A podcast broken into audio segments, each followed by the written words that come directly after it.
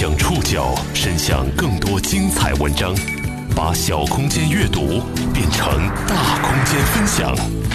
报刊选读，把小空间阅读变成大空间分享。欢迎各位收听今天的报刊选读，我是宋宇。今天为大家选读的文章综合了新华社、中国青年报、新京报、知识分子、财新网的内容，将和大家一起了解克隆猴的故事。这两只猴子叫中中华华。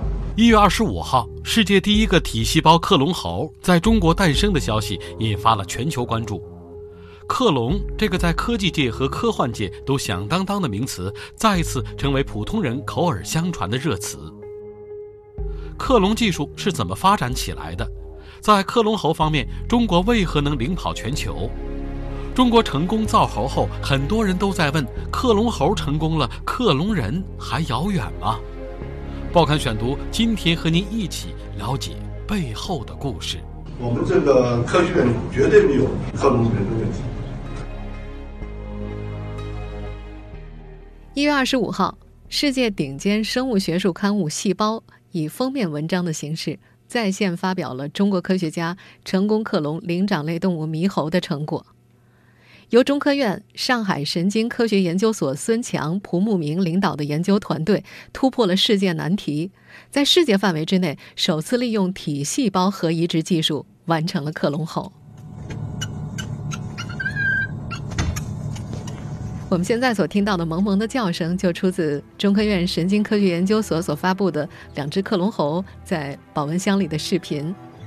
这对克隆猴呢，取名叫做中中华华，它们是一对姐妹猴。两只猴的生日啊，相差十天。姐姐中中，二零一七年十一月二十七号凌晨降生，比较好动；妹妹华华呢，是十二月七号生的，喜静。从外观上看啊。两姐妹除了体积大小不一样之外，几乎是一模一样的，简直就是一对双胞胎。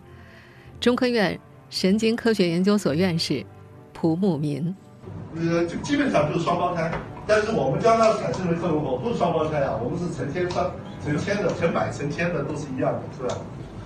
蒲院士的这个比喻呢，很容易让中国人联想到《西游记》里的孙悟空，拔根毫毛，吹口气，变出成千上万个小猴。在这对姐妹猴诞生之后，世界顶尖的生物学刊物《细胞》杂志请他们提供封面，中科院就想到了这个故事，他们花大力气设计了一个封面，结果呢却闹笑话了。孙悟空克隆猴，我们就很满意啊！就这个这个这个中中猴猴这么就一圈就出来了。哎，但是呢，这个我这个外国的美国的这个杂志的编辑呢，他们看不懂这个意思，他们当然没有看过《西游记》啊。听说有猴王，有个 Monkey King，但是故事的这些东西不清楚。他们坚决一定要我们放真实的猴子。就这样，这两只萌萌的猕猴姐妹就这么登上了世界顶尖生物学术刊物的封面。报道发布之后，立刻就在全球引起了轰动，海外各大媒体争相报道。细胞出版社的首席科学家。《细胞》期刊的主编艾米丽·马库斯评价，这项成果是一项令人兴奋的重要工作，这是全世界科学家花了二十年时间才达到的技术里程碑。它有潜力引发动物研究的革命，并帮助研发治疗人类疾病的新方法。《大西洋月刊》则援引德克萨斯圣安东尼奥分校的生物学家克里斯托弗·纳瓦拉的表述，表示克隆猴可能会对某些疾病的研究非常有用，可以立即在幼猴的身上研究儿童疾病。消息一出呢，有些海外网友们也不甘寂寞的纷纷前来围观。有人提出了哲学问题：如果克隆奥巴马，克隆体可以去竞选美国总统吗？还有人表示，人类就做好准备迎接星球崛起吧。还有美国网友调侃：特朗普一定愿意捐献他自己的细胞。不难发现，无论是国际国内，大众的评论焦点都围绕着克隆人。全世界的人们都在问：既然与人类相近的灵长类动物猕猴已经克隆出来，那么是否意味着下一步就可以克隆人了？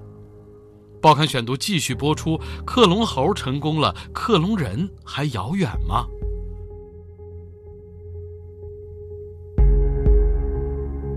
说到克隆人，你一定会和我一样想起克隆人电影。关于他们的故事已经被无数的科幻剧演绎过，在嘴边能够数得上的经典就有。星球大战、银翼杀手、第六日等等，而要说给我留下最深刻印象的，应该是伊万·麦克格雷格和斯嘉丽·约翰逊在2005年出演的那部《逃出克隆岛》。我叫林肯·六亿，是你的保险替身。在这部电影里，男女主人公以为他们生活在一个与世隔绝的社区里。Good morning, July nineteenth, two thousand nineteen. Another day in paradise. 社区里的科学家告诉他们，他们是地球上最后一批存活的人类。在他们这个群体当中呢，会定期抽签决定幸运人选，幸运儿会去往地球上最后一个世外桃源的小岛生活。Jordan to Delta, you're moving out to the island. 而没被选中之前呢，他们得忍受没有自由、备受监管的生活。当男女主人公幸运当选之后，他们却发现了一个惊人的秘密：原来所谓的世外桃源岛根本就不存在，他们只是外部世界的居民花钱定制的克隆人。所谓前往小岛，不是迎来美丽的生活，而是掏出他们的鲜活器官，拯救那些付钱定制的人类。这部电影的最后，当然是男女主人公率领所有的克隆人顺利逃出了克隆岛。所以呢，当克隆猴成功的消息公布之后，全世界的人们最为关心的一个问题就是：既然和人类相近的非人灵长类动物猕猴已经克隆了出来，那么是不是意味着下一步就可以克隆人了呢？在发布会上，中国科学院院士、中国科学院神经科学研究所所长蒲慕明谈到这个问题的时候，特别提高了音量。我们这个科学院不信，我没有，绝对没有这个计划克隆人的问题。他表示，他们做这项工作的目的不是为了克隆人，而是为了提高人类健康、研究脑科学基本问题服务的。蒲所长表示，如今体细胞克隆猴技术的突破意味着。克隆人的技术障碍已经去除了，也就是说，从原则上、技术上是可行的。但是，他们的科研人员并不会考虑对人类进行相关的克隆研究，后续也没有克隆人的计划。蒲慕明强调，研究相关问题并没有必要进行克隆人的研究，而且社会的伦理道德也不允许克隆人。在这位科学家看来，任何科学发现都是双刃剑。既有可能带来巨大的进步，也有可能会造成一系列的危机。任何新技术出现都有它好的一面，也有它危险的一面啊！这从核能到现在，嗯，这红火的人工智能，这都是新技术带来的。我们对新技术带来要要有持一种乐观的态度。按照蒲慕明的说法，这次克隆猴的研究还有望让一些伦理争议得到某种程度的化解。目前，我国每年出口猕猴数万只，主要用于科学研究、药物筛选。蒲慕明说，这样的事情在伦理问题上是存有争议的。而如今有了体细胞克隆猴技术，科研人员就可以使用体细胞在体外有效地做基因编辑，产生基因型完全相同的大批胚胎，进而可以研制大批遗传背景相同的模型猴。有了克隆猴，我们减少猕猴的使用量。蒲文明表示说，科研人员只需要使用很少数量的克隆猴，就有可能完成很有效的药物筛选。他还透露，这次实验是严格遵循了美国国立卫生研究院国际动物研究指导条例。科学家们清晰地认识到，涉及非人灵长类动物的研究应该严格地遵循当地的伦理准则。中科院的科学家们明确对克隆人说不。那么这项？体细胞克隆猴技术的突破究竟能够给我们带来些什么呢？蒲慕明表示说，克隆非人灵长类动物的唯一目的就是服务人类健康。体细胞克隆猴的构建成功，不仅在科学上证实了猕猴可以用体细胞来克隆，更重要的是，它可以使猕猴成为真正有用的动物模型，来帮助理解人的大脑，开发治疗人类疾病的新疗法。现在研究人类疾病经常用鼠做模型。但是，通过鼠模型筛选出来的药物，在人体实验的时候，大多没有效果，或者有副作用。这是因为，鼠和人之间毕竟相差太远。相应的，灵长类动物跟人类是最为接近的。通过体细胞克隆技术，可以在神经科学、生殖健康、恶性肿瘤等很多疾病的研究当中取得新的突破。比如，利用脑疾病模型猴的制作，就可以为脑部疾病的机理研究、干预和诊治带来前所未有的光明前景。蒲慕明在接受采访的时候还提到，体细胞克隆猴的成功，预示着我国可以建立以非人灵长类为模型的 Jackson Lab。Jackson Lab 是世界上最大的模式动物研发基地和销售公司。一九二九年成立迄今，已经为国际生物医学界培养出了七千多种基因编辑小鼠品系。等到这项技术成熟之后呢，未来我国也可以建立以非人灵长类为模型的主要研发基地和产业链。此外，以我国科学家为主导的灵长类全脑图谱计划的实施和灵长类脑科学的前沿研究，也将进一步使我国成为世界脑科学人才的汇聚高地。克隆猴成功了，这一次领跑的为何是中国？从克隆羊到克隆猴，人类花了二十一年时间。克隆技术有多么艰难，又是如何发展起来的？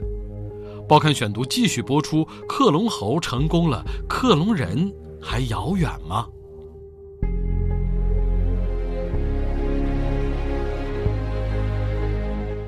克隆技术上一次成为全球焦点是在一九九七年。那年，生物学界发生了一件大事，一夜之间就成了全球各大媒体的头条。一只名叫多利的克隆羊诞生了。虽然多利并不是人类首次克隆的动物。但是，这是人类成功的使用成年哺乳动物的细胞克隆出的动物，说明人类有能力对高等动物进行真正意义上的复制。也正是因为多利的诞生呢，克隆技术才得到了前所未有的关注。这个专业词汇也从生物学走进了普通公众，顺便走进了传播范围更广的科幻电影。要知道，在多利之前啊，普通公众实际上对克隆这样的专业词汇是相当陌生的，甚至有一部描写克隆人的文艺作品还曾经在美国惹出过官司。那是一九七八年，美国记者大卫·勒尔维克出版了一本书《自我的镜像：人的克隆》。书中记述了一位叫做 Max 的富翁找到了作者本人，并且通过他招募了一批科学家，在一个秘密的地点对富翁本人进行克隆实验，而且还获得了成功。书中详细的描述了科学家如何通过一种叫做核移植的技术，将这位富翁的基因放到卵细胞里，并且还找了一位代孕母亲生出了一名健康男孩的过程。由于这本书里对专业细节的描述显得很逼真详细。使得很多读者相信这是真实发生的故事，而不是小说。甚至作者本人也声称这是真实事件，不是虚构的。在上世纪七十年代末，这本书畅销之后，引发了公众对于克隆人技术以及伦理的广泛探讨。而就在这个时候，英国生物学家。德里克·布拉姆霍尔将这本书的出版商告上了法庭，声称这本书当中关于克隆技术的描写大段抄袭了自己的博士论文，并且索赔七百万美元。这场官司一直延续到了1982年，最终出版商赔付了十万美元，并且发表声明说这本书确实是虚构的。美国作家的书虽然是虚构的，但在20世纪上半叶，克隆技术。一直在科技界存在着。一九五八年，英国生物学家约翰·戈登成功的将完全分化的爪蟾蝌蚪的长上皮细胞核移植到了卵里，发育出了活的胚胎。克隆动物的大门就这样被打开了。继青蛙之后，亚洲鲤鱼、亚洲鲫鱼相继被克隆。再接下来就是一九九七年，英国科学家伊恩·威尔穆和他成功克隆出的多利羊了。应该说，多利是迄今为止世界上最有名的动物，足以比拟任何当红明星。即便在他死后，他的知名度依然不减。他的出生是一次艰辛而又享誉世界的实验，在历经了两百七十七次核移植，产生二十九个胚胎，放入十三个代孕母羊之后，最后只有多利幸运地出生了。从这组数据上，我们可以看出。多利的出生是建立在科研人员数百次辛勤工作之上的。严格来说，多利有三个母亲，分别为他提供了细胞质、细胞核和子宫。多利只活了六年，于2003年去世。他共有三次生育，产生了六个后代。要知道，科研成果能够在第一时间引起大众关注的并不多，引起大众关注并且有真正重大突破的，可能还要再少一个数量级。而多利绝对算是其中最亮眼的科学事件之一。它不仅在第一时间进入了各大新闻的版面，还给克隆界注入了迄今为止最为强劲的强心剂。多利的诞生证明了克隆高等动物的可行性，并且可以正常生活和生育。至此之后，生命科学研究打开了一扇新窗，多种高等动物如雨后春笋般的被克隆成功。但是此后二十多年，利用体细胞技术克隆与人类接近的非人灵长类动物却一直没有进展。报刊选读继续播出：克隆猴成功了，克隆人还遥远吗？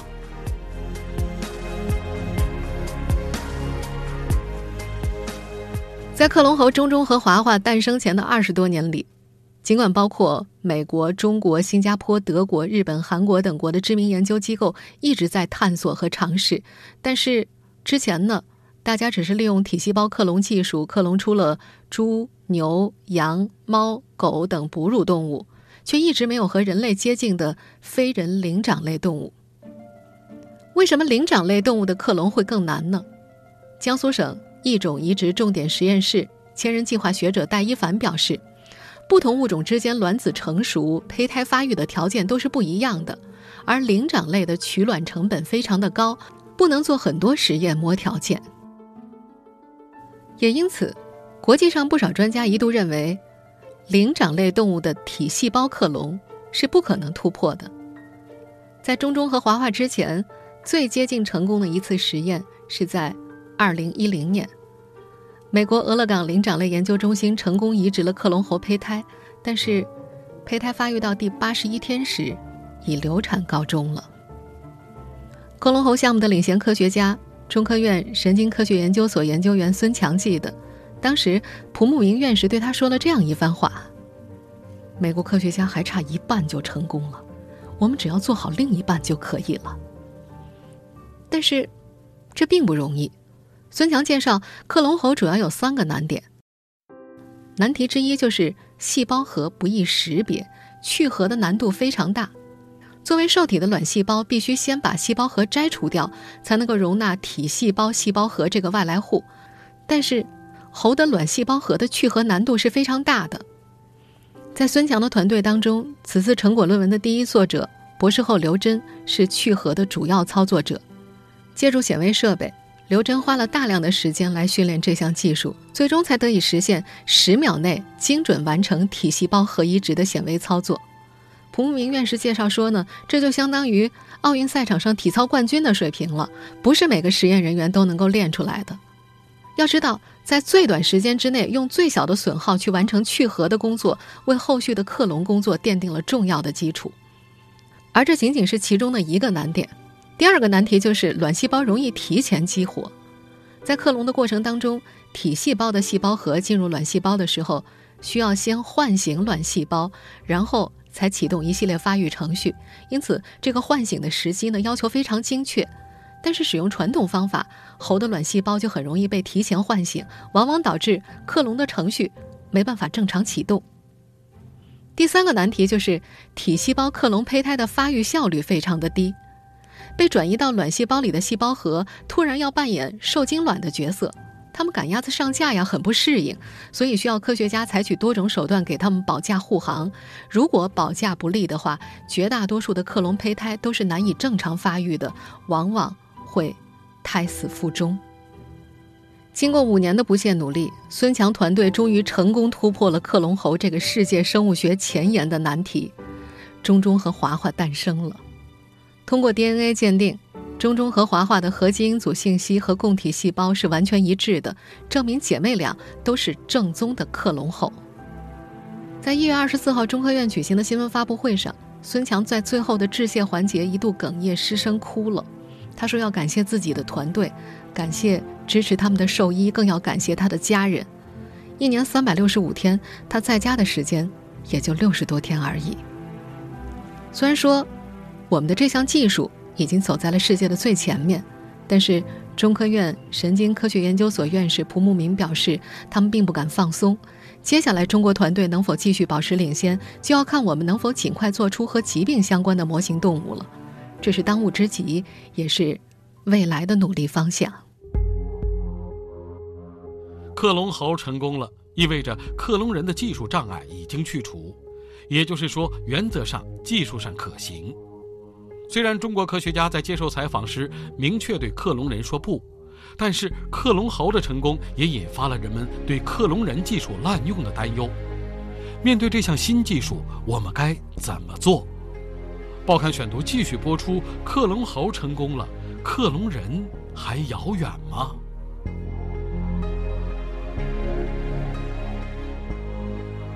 灵长类动物是和人类生理结构、遗传特性最为接近的生灵。我们前面也说到了，克隆猴的成功就意味着克隆人在技术上已经没有障碍了。距离克隆人的成功，也许只是一个玻璃窗的距离。当然，这背后还需要科研人员很多的努力。但是，这恐怕也是让人类最为恐慌的事情了。几年前呢，就有两个美国团队克隆出人体胚胎干细胞。但是在舆论的强烈反对之下，他们的实验没有继续下去。从社会伦理准则和道德规范方面来看呢，克隆人不应该诞生。但是，只要技术一旦存在，就有惦记技术的疯子呀。否则，世界上不会有那么多的科学家制造毒品，也不会有一些医生去买卖器官。早在1997年多利羊诞生的时候，克隆技术有可能引发的生命伦理、法律和社会问题，就曾经在社会上开展过一系列的讨论。现如今，在克隆猴技术取得成功的当下，中科院神经科学研究所的李新林发表文章指出，在我国相关立法应该马上启动，确定克隆技术的边界在哪儿，能做什么，不能做什么。目前呢，美国、英国和澳大利亚以及欧盟对于克隆人都有限制性的规定，相关规定出台最早的是多利羊的诞生地英国。二零零一年六月，英国就做出了立法禁止生殖性克隆人的决定。在此之前呢，英国曾经公布一项法案，旨在对克隆人类早期胚胎的研究提供法律保障。英国对生殖性克隆人亮起红灯，实际上是对这一法案的进一步完善。当时英国政府表示，这两个法案成为配套完整的法律保障，使治疗性克隆健康、有序、迅速、无干扰的发展。二零零二年二月。联合国举行的关于拟定反对生殖性克隆人国际公约会议上，我国代表表明了我国的立场：反对克隆人，不赞成、不允许、不支持、不接受任何克隆人实验，但主张对治疗性和生殖性克隆加以区别。二零零三年，卫生部。人类辅助生殖技术规范对实施辅助生殖技术人员之行为准则作出了规定，其中的第十五条是这么说的：禁止克隆人。同年，科技部、卫生部所公布的《人胚胎干细胞研究伦理指导原则》的第四条也规定，禁止进行生殖性克隆人的任何研究。但是迄今为止呢，我们上面所提到的全部都是以规范原则所确定的规定，没有上升到法律的层面。就像李新林研究员所说的那样，在技术层面，人类又向前迈进了一大步。当年的假设，马上就有可能会变成现实了。所以，对于克隆人技术的讨论是必要的，立法推进更加是必须的。在过去这些年的影视作品当中，人类肆意取走克隆人的器官，对克隆人生命的漠视，以及克隆人之间的感情，都曾经被一一描绘过。除了我们前面所提到的那部《逃离克隆岛》，获得2017年诺贝尔文学奖的日裔英国作家石黑一雄也曾经写过一部长篇小说，叫做《别让我走》。这本小说在2016年被日本 TBS 电视台拍成了电视剧，讲述了一群克隆人的生活经历，以及当他们发现自己是作为人体器官捐献者的存在之后所发生的一系列悲惨的故事。不少看过这部电视剧的网友。用的最多的一个形容词就是“虐”，太虐了。我们希望这些影视作品只是虚构，不会成为未来。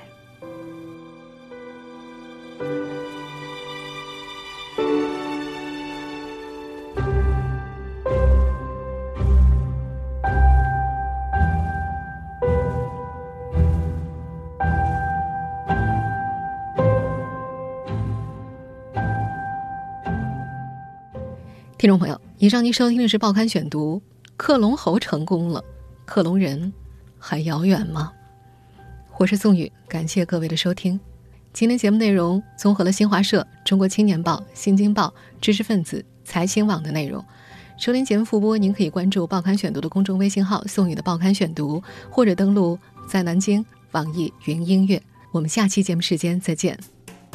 I don't wanna sleep night. Record a day alone. Was born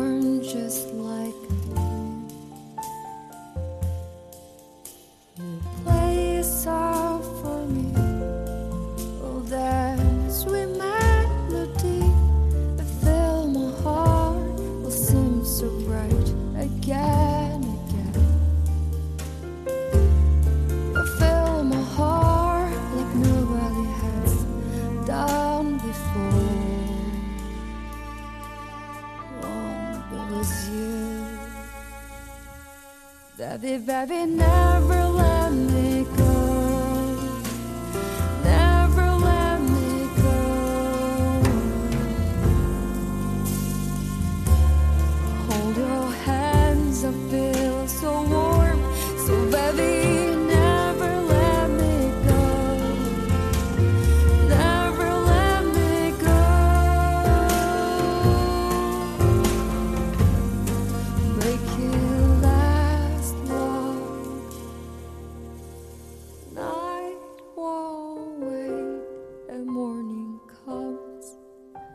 And I know someday soon. You'll have to walk